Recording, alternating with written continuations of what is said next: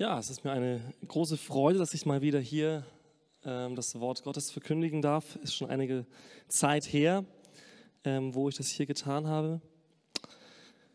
Und wenn man so viel Zeit hat, ähm, wo man mal nichts verkündet hat, ne, dann überlegt man umso mehr, was, was ist denn das, was man jetzt weitergeben möchte. Ne? Ähm, und ich habe ja schon lange gewusst, dass ich äh, predigen werde hier in Memmingen und Gott hat mir vor einigen Wochen schon etwas aufs Herz gelegt und es hat sich so gefestigt, dass ich gemerkt habe, ja, ich glaube, das ist das, was äh, an diesem Morgen dran ist. Es ist kein einfaches Thema, aber es ist ein Thema, das auch hineinpasst in eine Zeit, die nicht einfach ist. Und das Thema habe ich übertitelt, du kannst mal die erste Folie vielleicht starten. Orientierung im Nebel der Zeit. Ich weiß nicht, wie ihr das empfindet zurzeit. Aber was ich wahrnehme, ist, dass viele Menschen in unserer Zeit ein äußerliches und inneres Chaos empfinden und vorfinden. Ich meine, wir schlittern zurzeit von einer Krise in die nächste. Ne? Wir haben erst Corona-Krise, dann haben wir Ukraine-Krise, ähm, jetzt, jetzt kommen Worte von Wirtschaftskrise. Ähm, aber nicht nur in diesen großen Dingen in der Welt, sondern auch vielleicht in unserem Alltag finden wir das Wort Krise immer wieder und vielleicht immer häufiger vor. Vielleicht eine berufliche Krise, eine Ehekrise, vielleicht auch eine Glaubenskrise. Diese Orientierungslosigkeit, wenn wir uns in Krisen befinden, wenn wir uns in Zeiten befinden, die erdrückend sind, die uns Fragen stellen, die uns zweifeln lassen, dann ist das oft keine Zeit, in der wir panisch sind. Zum Beispiel die Ukraine-Krise ist weit weg, ja. Ich glaube nicht, dass viele von uns morgens aufwachen und Panik bekommen beim Gedanken an die Ukraine-Krise. Ja? Das geht den Menschen dort vielleicht anders. Diese Krise oder wenn Krisen in unser Leben kommen, ist das oft keine Situation von Panik, sondern es ist eben wie dieser Nebel. Es ist etwas, das sich um mich herum wölbt und mich einnimmt und nicht mehr klar sehen lässt. Es sind oft nicht die großen Gedanken, die ständig präsent sind, sondern oft fängt es an in den kleinen Gedanken, die wie ein nagendes Tier an mir sind die mich nicht zu Boden drücken, aber mir doch die Kraft rauben, um voll durchstarten zu können. Die mich nicht verzweifeln lassen, aber doch mir in gewissen Situationen die Freude rauben.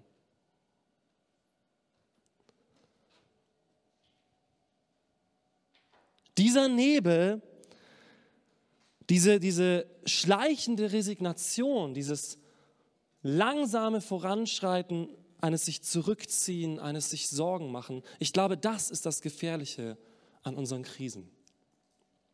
Ich glaube, wenn wir in einer Situation sind, wo wir wirklich merken, wir brauchen Hilfe, dann suchen wir sie uns. Also ich weiß nicht, wie ihr das macht, so mit Zahnarzt zum Beispiel. Ja. Es gibt ja so verschiedene Typen von Zahnarztgängern. Die einen, die gehen halt dann zum Zahnarzt, äh, wenn man plötzlich im Spiegel sieht, oh, da ist ein Zahn schwarz, dann gucke ich mal, was der Zahnarzt dazu sagt. Ja. Oder wenn es so weh tut, dass ich nicht mehr schlafen kann, dann gehen manche zum Zahnarzt. Ne? Ähm, manche, die gehen jedes halbe Jahr oder jedes Vierteljahr oder keine Ahnung, wöchentlich nach dem Friseurbesuch oder so. Ähm, wir haben da verschiedene, verschiedene Persönlichkeitstypen von Prophylaxe.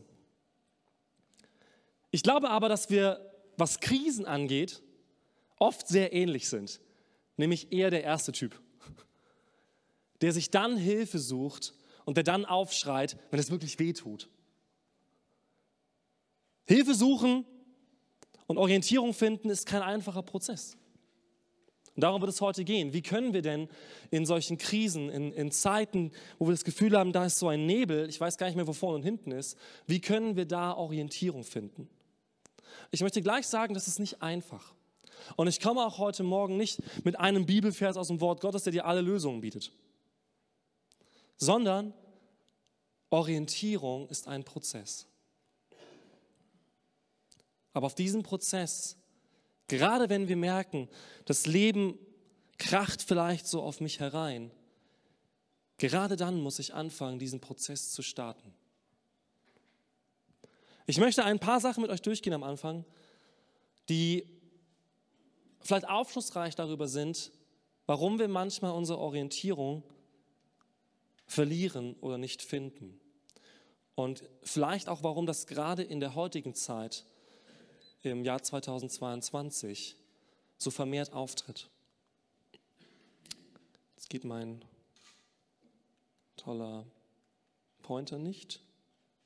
Okay, vielen Dank. Ich habe mal so ein Bild äh, mitgebracht, ja. Ist klar, ne, da ist ein Gehirn und ein, ein Herz, ja, und die sind auf so einer Waage. Und diese beiden Aspekte stehen für unsere Orientierungspfeile. Ich glaube, dass wir uns anhand von zwei Dingen meistens orientieren. Das linke, das Gehirn, das steht für unseren Verstand. Das heißt, das ist etwas, dessen ich mir bewusst bin. Das sind zum Beispiel die Werte, die ich vertrete, ja, Dinge, die mir im Leben wichtig sind, wo ich weiß, hey, das ist etwas, das finde ich wichtig und nach dem richte ich mich in meinem Leben. Vielleicht sind das aber auch bestimmte Erfahrungen, die mir Wissen gegeben haben, wo ich sage, okay, ich habe so viele Erfahrungen gesammelt, ja, ich weiß, wie die Sachen funktionieren. Ich war schon mal in so einer Krise und ich habe das damals so und so gemacht und ich weiß, wie ich damals rausgekommen bin. Das habe ich so im Griff. Das andere, das Herz, das steht für, mehr für unser Unbewusstes, das heißt für unsere Wünsche, unsere Gefühle, unsere Träume. Auch die bilden einen Orientierungspfeiler für unser Leben. Auch hier gibt es verschiedene Persönlichkeitstypen. Ja. Manche sind eher so der Gehirntyp, ja, die sagen, ich richte mein Leben nach dem aus, was ich weiß und kann und lese und äh, stütze mich auf meine Erfahrung. Manche sind eher die intuitiven Typen und sagen, ich stütze mich auf meine Intuition, ich stütze mich auf meine Gefühle, auf das, was ich empfinde, auf das, was ich will, das, was ich mir wünsche.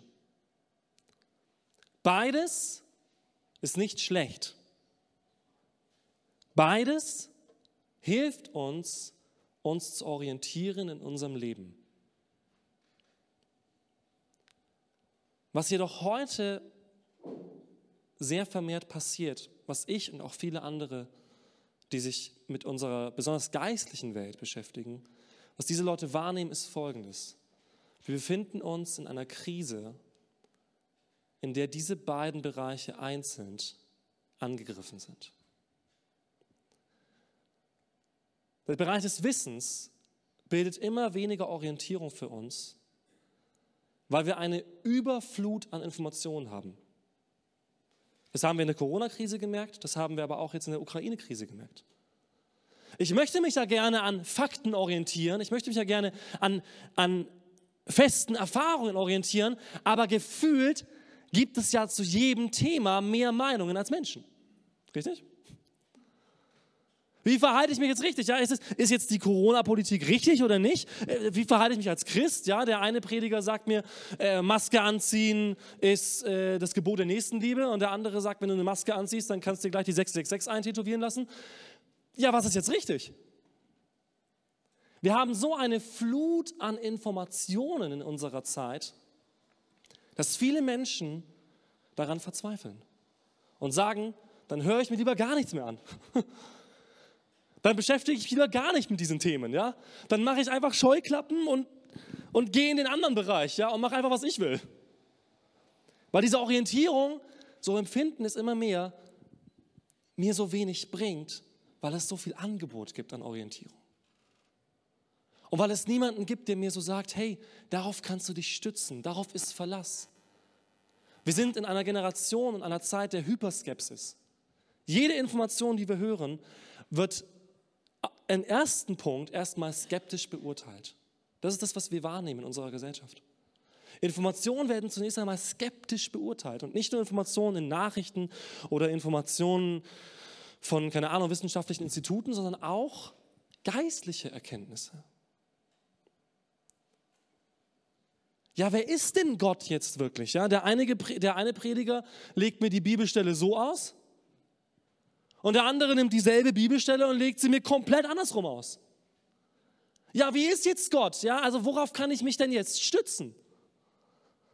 Worauf kann ich mich denn jetzt verlassen, wenn es doch zu jedem Thema x-beliebige Meinungen gibt? Und der andere Bereich ist der Bereich, in dem wir merken, dass meine Wünsche und meine Träume, meine Intuition ja doch etwas Subjektives ist. Etwas ist, das zwar ich so empfinde, aber ein anderer nicht. Und dann kann es passieren, dass ich vielleicht merke, okay, ich habe Überzeugungen, ja, und ich habe ein gutes Gefühl bei der Sache, aber vielleicht sagt mir die Gesellschaft, hey, das ist nicht gut, was du machst.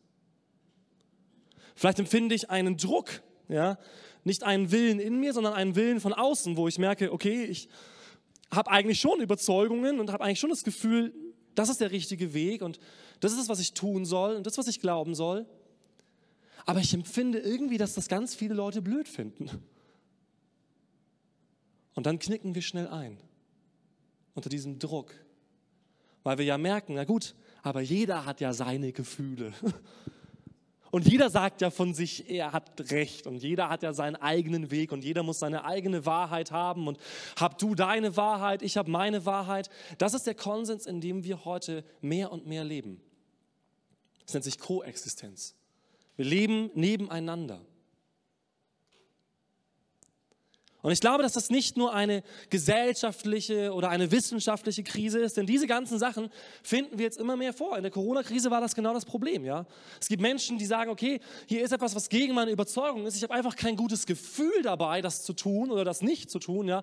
Ich habe kein gutes Gefühl, mich impfen zu lassen oder mich nicht impfen zu lassen. Und ich kann mich aber auf keins von den beiden irgendwie verlassen.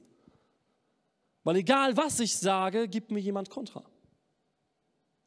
Und egal, was ich da tue und empfinde, gibt es Meinungen, die dagegen sind. Ich glaube nicht, dass das nur in der Gesellschaft das Problem ist, sondern das ist ein geistliches Problem. Ich glaube, es ist in erster Linie sogar für uns ein geistliches Problem. Wenn wir als Christen keine Orientierung haben, dann haben wir nicht nur keine Orientierung in dieser Gesellschaft oder in dieser Welt oder in dem, was die Medien uns vermitteln, sondern vielleicht haben wir auch keine Orientierung, was Gott eigentlich von uns möchte. Ihr kennt das bestimmt. Bei so vielen kam jetzt diese Frage auf, gerade in den letzten zwei Jahren. Was will denn Gott von mir, dass ich jetzt tue?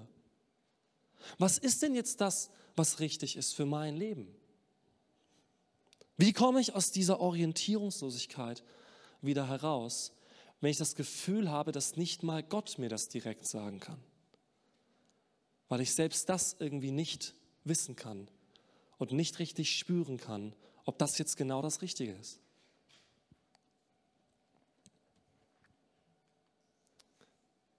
Darfst du eine Folie weiterschalten? Francis Schaeffer, ein Theologe des letzten Jahrhunderts, hat gesagt, die Spannung in unserem Leben ist so groß, weil eine Gegenüberstellung von Verstand und religiösen Werten die Einheit des einzelnen Menschen zerstört. Er wird in sich selbst gespalten. Das heißt, wenn wir keine Orientierung haben, dann merken wir, dass wir in einer Spannung sind. Und ich glaube, diese Spannung nehmen viele von uns wahr. Vielleicht weiß ich vom Kopf her, was ich tun sollte, aber vielleicht habe ich nicht die Kraft, es zu tun. Vielleicht habe ich jemanden, den ich vertraue und der sagt mir etwas, aber ich kann dem nicht vertrauen, weil ich lauter andere Quellen angeschaut habe und die sagen mir was anderes. Wem soll ich nun vertrauen? Wir wollen uns einerseits auf unseren Verstand verlassen und andererseits auf Gott und unser Gefühl und den Heiligen Geist und kriegen das irgendwie nicht mehr gebacken, dass das zusammenkommt. Heutzutage in der Theologie wird vermehrt nicht ein Jesus gepredigt, sondern zwei. In so vielen Kirchen werden zwei Jesus gepredigt. Der Jesus in meinem Verstand, wo man die Bibel nimmt und zerpflückt und sagt, das ist alles nicht ernst zu nehmen und Die Wissenschaft sagt uns schon längst, dass Jesus nicht übers Wasser gelaufen ist und dass er nicht von den Toten auferstanden ist. Ja? Ein aufgeklärter Mensch kann das nicht mehr glauben. Ja? Das ist der Jesus des Verstandes. Und gleichzeitig predigt man den Jesus der Gefühle. Ja, Jesus ist für dich, was Jesus für dich ist. Ja? Wenn du Jesus empfindest, empfindest du Jesus und das ist für dich okay. Und der andere empfindet Jesus anders. Wir möchten jetzt einen Bibeltext anschauen. Denn zu der Predigt gehört ja nicht nur, dass ich jetzt irgendwelche gesellschaftlichen Sachen hier sage, sondern wir wollen ins Wort Gottes gehen, um zu schauen, was sagt denn Gott über so eine Situation. Und wir wollen reinschauen in Römer 1. Die nächste Folie bitte. Obgleich sie Gott erkannt, erkannten, haben sie ihn doch nicht als Gott geehrt und ihm nicht gedankt sondern sind in ihren Gedanken in nichtigen Wahn verfallen. Ihr unverständiges Herz wurde verfinstert. Da sie sich für weise hielten, sind sie zu Narren geworden und haben die Herrlichkeit des unvergänglichen Gottes vertauscht mit einem Bild, das dem vergänglichen Menschen, den Vögeln und vielfüßigen kriechenden Tieren gleicht. Darum hat Gott sie hingegeben in die Begierden ihrer Herzen, zur Unreinheit, sodass sie ihre eigenen Leiber untereinander entehren. Sie, die die Wahrheit Gottes mit Lüge vertauschten und dem Geschöpf Ehre und Gottesdienst erwiesen, anstatt dem Schöpfer, der gelobt ist in Ewigkeit. Amen. Ihr Lieben, ich glaube, das ist das Problem unserer Zeit. Vielleicht nicht das einzige, aber ich glaube, es bildet einen Kern dieses Problems. Wenn wir uns in dieser Situation befinden, wo wir uns fragen, wohin geht die Reise, dann wird an uns die Frage gestellt, wer darf uns führen? Richtig? Wer darf mich führen? Im Endeffekt ist alles, was ich vorher gesagt habe, diese Frage. Wer oder was darf mich leiten und führen in meinem Leben? Ist es mein Verstand, mein Intellekt und mein Wissen, das das letzte Wort hat in meinem Leben? Ist es mein Gefühl und mein Wunsch, mein Glücklichsein, das im Endeffekt mein Ziel und mein Leitfaden ist für mein Leben? Oder ist es etwas anderes? Und dieser Text sagt uns, was es eigentlich sein sollte, nämlich Gott. Und Paulus schreibt in diesem Römerbrief, und dieser Text ist alt, aber er gilt für die heutige Zeit genauso. Die Menschen könnten wissen, dass es da einen Gott gibt, der einen Willen hat für ihr Leben. Gott ist nicht fern von deinem Leben. Er hat bewusste, einzigartige Gedanken über dein Leben. Wusstest du das? Und es sind gute Gedanken. Um mal was in dieser Predigt zu sagen, was positiv ist. es sind gute Gedanken. Dieser Gott ist nicht gegen dich. Er ist für dich. Ich gehe sogar einen Schritt weiter. Er ist der Einzige, der vollkommen für dich ist. Er ist der Einzige, der wirklich vollkommen für dich ist.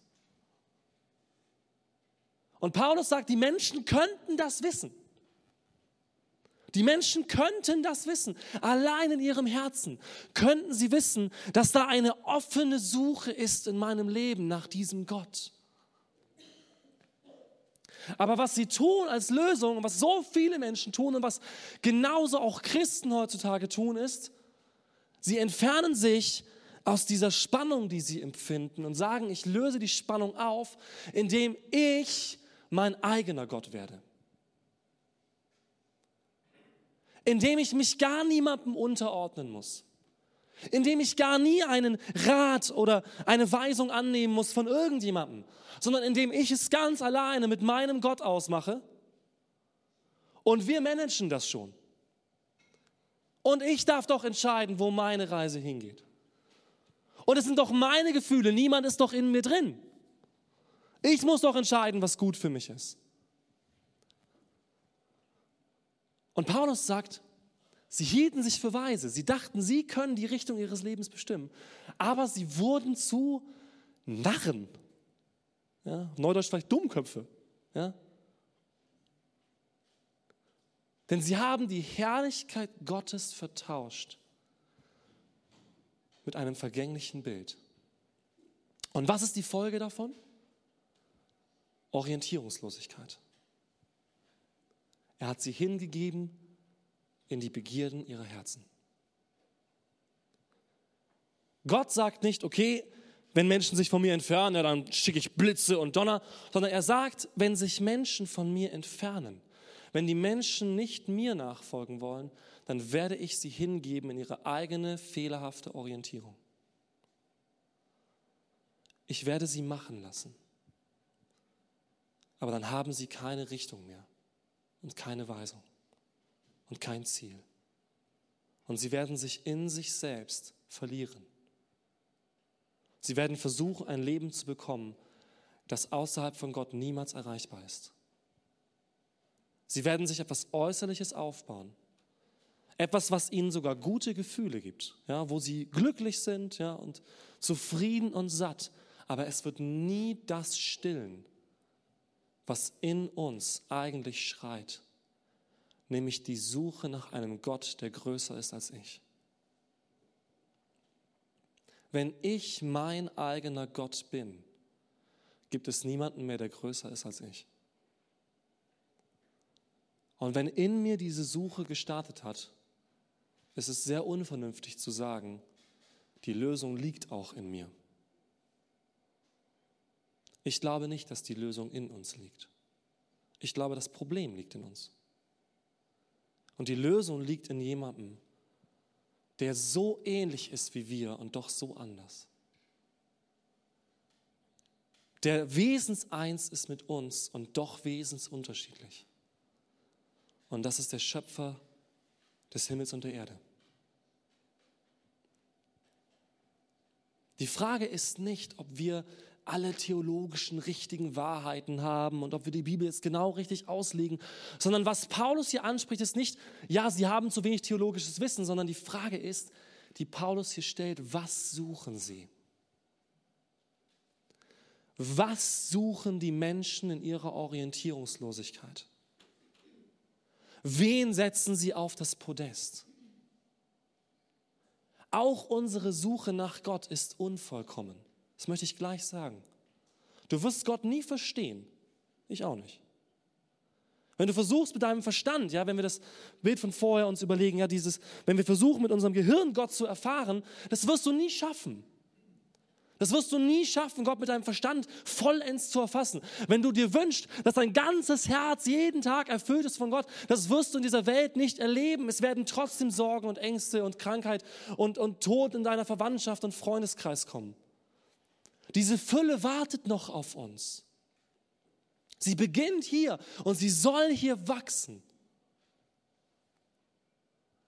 Aber sie beginnt mit einer Suche nach einer Person.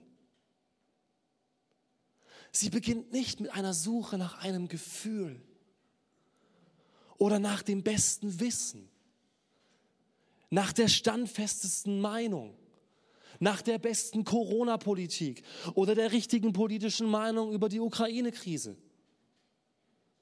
Diese Lösungen werden uns nicht aus dem herausführen, was eigentlich im Innersten unser Problem ist, nämlich eine Entfremdung von Gott. Selbst wenn ich in all diesen politischen, gesellschaftlichen Themen die richtige Meinung hätte, käme ich damit nicht näher zu Gott.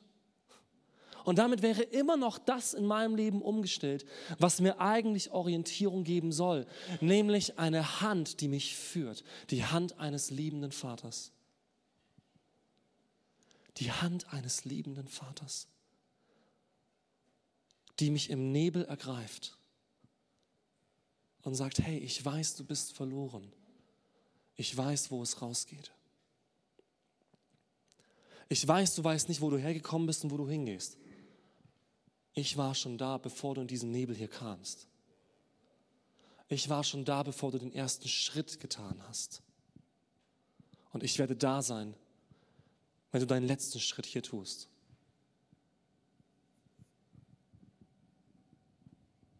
Natürlich sagen viele ja, aber wir suchen ja diesen Gott. Ich möchte das niemandem absprechen. Wenn jemand sagt, ich suche Gott mit ganzem Herzen und wir trotzdem nicht einer Meinung sind und nicht dieselbe Erkenntnis haben, dann ist das so. Und dann können wir da in einen Kontakt treten.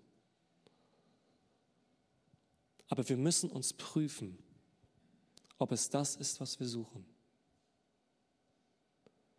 Es geht hier null um Werke oder um Werksgerechtigkeit, sondern es geht um unser Herz und unsere Ausrichtung unseres Lebens. Jesus sagt, das größte Gebot ist, liebe Gott. Und jetzt kommt das Interessante. Von ganzem Herzen, mit deiner Seele, mit deinem Verstand und mit deiner ganzen Kraft.